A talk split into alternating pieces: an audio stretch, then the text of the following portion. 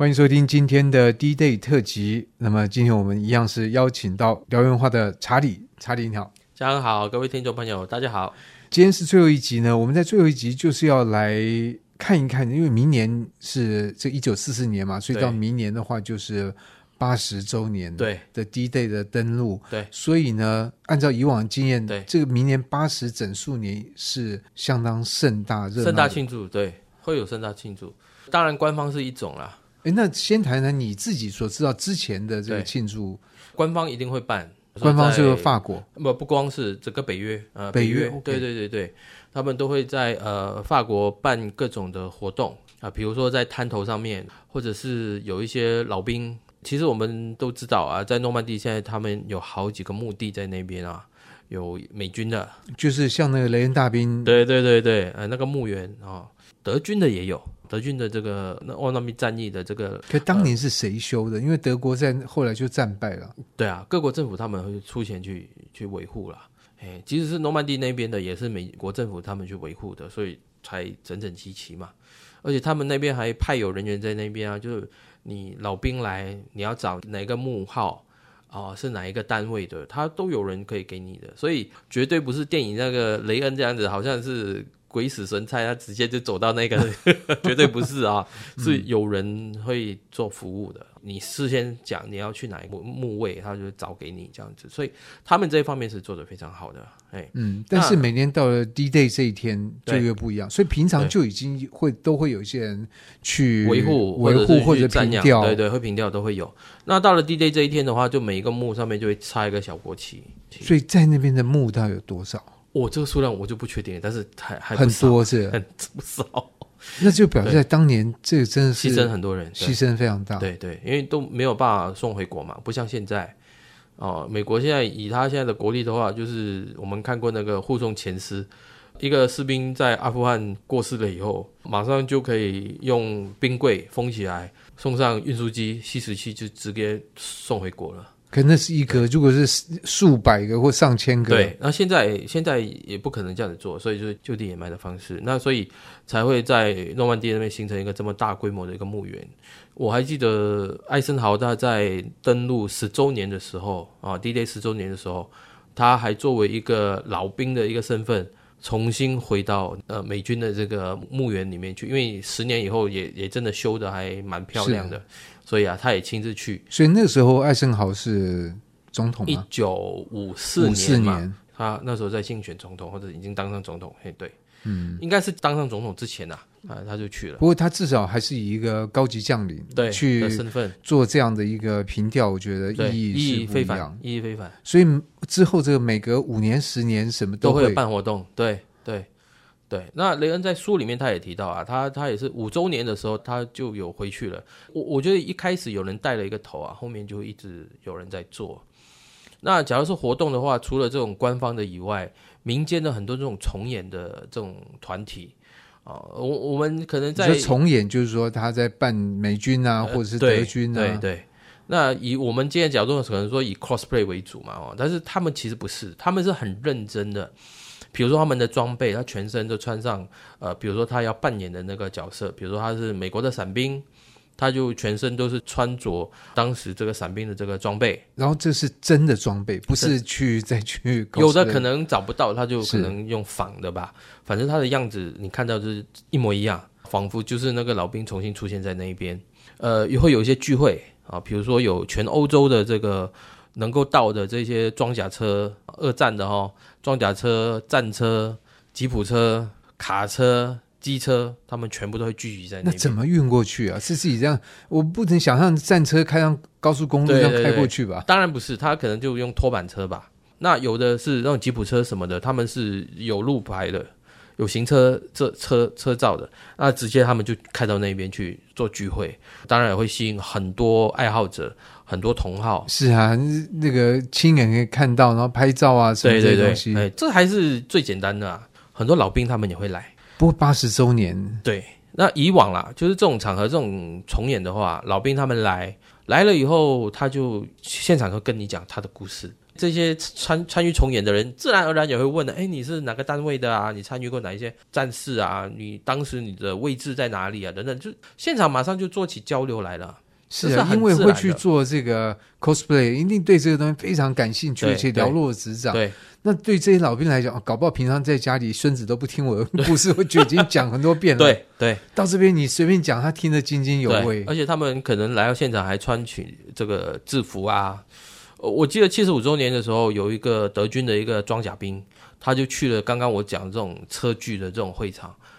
你会想说，他穿着一个德军的制服来，当然没有人以以以我们最直接想法啊，没有人会理你啦，对不对？不是，那种你看到一堆堆穿着盟军制服的呃那个重演的朋友，就就围上去就问他很多话题，你就可以想象说，大家已经对这个战争啊，他只把它当成一个历史来看待。那我再提一个比较好玩的啊，他是去年二零二二年的时候做的，他们也是重演的爱好者。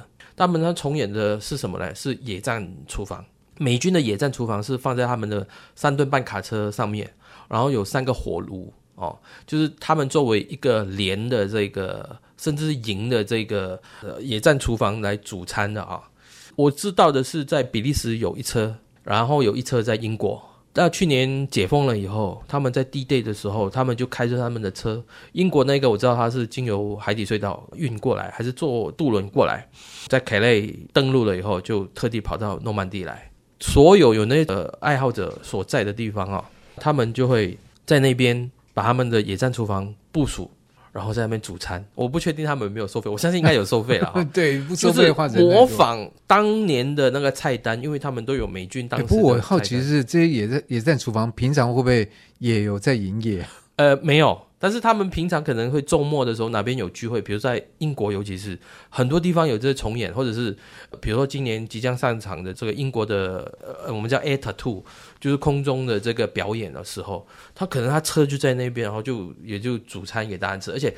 那些扮演伙夫的人，他也穿着二战的那个制服，就是他全身就给你看，我觉得好像二战重演在这边。是，不过一般大家在做这种 cosplay 就会演感觉比较帅的，怎么会有人去扮成我？我觉得欧洲，尤其在诺曼底这边哦，我当然其他还有其他战场的也是，他们这个所谓的重演，他就是把当年战争发生的事情做给你看。他们是很认真的投入进去，而不是穿好衣服给你摆拍以后，然后就嘻嘻哈哈这样子就过了。嗯、他就是做给大家看，说我们经由这样的方式，重新把以前发生过的事情摆在你面前，让你去体会，而从而去了解。除了杀戮跟攻击以外，其他都重演。对，就做给你看，说历史就是在你面前重再发生的一次。一九四四年你看不到，那，那现在我二零二四年的时候，你可以来参与。那你也可以来问问题。其实我觉得这个就是一种，你你说是观光旅游的一个吗？也是。那同时它也是一种历史的一个尊重。是，对。而且我觉得你一定会很想去吧，明年。超想的。对，因为我觉得从你刚刚这个描述，我可以想象在那个场合或者某个酒吧里面有穿着英军、美军、德军的这个人，不是互相的殴打或者来攻击，而是握手，这就显出就是说战争是人的必然之一，但是人也对于和平有非常大的渴望。而那样的场景发生的时候，就会显出在八十年前那样的打需要吗？有必要吗？所以我常会想说啊，现在人家有时候有人家会问说，你们两位都出这种打打杀杀的这种书啊，杀人放火的书。我说不是，我们是为了和平而研究战争。那重演的话，刚刚我们提到，甚至还有一些朋友，他们是我只能用疯狂的程度来形容他们。他们扮演是伞兵，伞兵的话，他就是从我我忘了他们从哪个地点啊，就是他们有个聚集点，然后就用步行的方式，每天哦是全身装备伞兵的装备。然后去到应该是到 St. Maloglise 还是到卡伦坦那边最后的极点，就是沿路做行军哦。中间可能是某个城市当年是有激战过的，他们也在那边会表演这个攻守的科目。完了以后再继续往下一个城市去走。他们甚至是睡在帐篷里面，他们的帐篷不是现代的帐篷，他们连睡的帐篷也是当年俄军的那一种个人帐。就是你稍微高一点，你的脚都会伸在外面啊。六月的诺曼底还是蛮凉的，我听他们说会有十几度。对，所以这个真的是玩真的，玩真的哦。然后他们一直到了最后的一个集结地区的时候，还会有一个扮演将军的一个指挥官啊，把全部人集合起来。因为当年我忘了是在卡伦谭之后的一个城市把他们攻打下来以后，在那边有这个授勋的这个仪式，那他们也在那边重演。所有这些有参与这个走完整个行程的这个，他们就会有给你一个纪念品什么。不过他们应该先都讲好，不然的话，等下那个一大堆人都来扮将军，那不是没有没有，当然是有安排好的。所以你就会看到说，你就看到这一点，就是哇，天哪，你们这些人好可怕。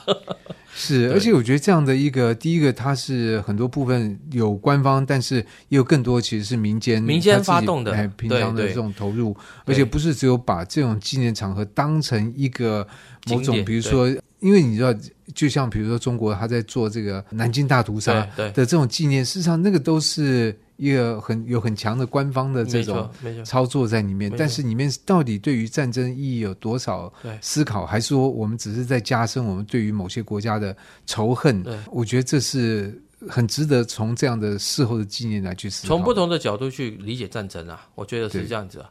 比如说在诺曼底，他们有很多这种 one day tour。你去那边，你去参加，比如说，尤其是《诺曼底大空降》这部影集出来以后，很多人就会想看当年 Winters 他们所在的那个庄园在哪边，然后就有人带你去。他说：“哎，当年他们就在这边，德军的那个炮阵地在哪边？然后他们怎么攻的？就就有很多人带你去看啊。”这个甚至包括演那部影集那些演员，他们自己多年以后，他们所谓的 reunion，他们也亲自到现场去看啊。就除了我拍，因为拍电影他们是在对是在跟在场景里面拍嘛，在英国一个地方拍的嘛，从来没有去到现场啊。那甚至我好几次前跟你讲过，英军第一次登陆的那个空降下来的那个桥，那个桥本来是呃法国一个一个一个运河上面的一座桥嘛，它原本的它的名字，但是后来世人知道的叫叫飞马桥，因为。英军空降师的名字叫 Pegasus 嘛，所以他后来那条桥大家知道叫 Pegasus Bridge。那在他旁边有个咖啡店，那个咖啡店当时是 飞马咖啡店。对，他旁边有个咖啡店，当时是没有，那个以前就在的，是英军的那个指挥部。那现在里面你进去，里面就一堆当时 D-Day 的照片啊，单位的东西啊，他们卖纪念品啊，老兵去那边签名啊，什么之类的，它也变成一个景点啊。那很多人去那边。我除了坐下来吃点东西以外，他可能就要看那些照片啊，就是，甚至那边就会记录说当时德军的守势的位置在哪边什么。你知道，你去那边有很多很多东西可以看。你从这边你就可以了解说，把这个战争以体验式的去参观，而不是说在博物馆里面一堆的照片，然后你在那边看文字啊，或者是用听的。对，现场那个是不一样，就整个诺曼底它就变成一个大，你把它保存下来了。是对不对？所以才会在拍最长的一日的时候，其实有很多场景是在真正的现场拍的，因为它保存下来了嘛。就好像我之前也提过，你也知道，就是那个伞兵挂在挂在那个教堂上面。今天你去到那边，他还在那边。诺曼底到处都有各种的这种纪念馆。我看呢，明年辽文化开团。开一团到诺曼底 去参观，你讲的这样，很多人都会很心动的。自己去跟带一堆人去不一样。对啊，这，不一样。但是站在辽源文化推广的，从了解战争来走向和平的这个，是应该来开一团的。是是，我近一点的，从日本开始好了，不要跑太远。好好好，我们反正觉得这个我们出版的这个阅读的体验，也可以有更多实际的这个体验。对，希望那个辽源文化能够跨到另外一个领域去。希望希望解封了，可以多。多想一想，对，真的就是因为解封，所以才会开始这样 胡思乱想。是，那今天就非常谢谢查理，以及谢谢查理在这个系列里面跟我们分享这么多东西。谢谢嘉恒，好，谢谢，拜拜。以上节目由数位传声制作。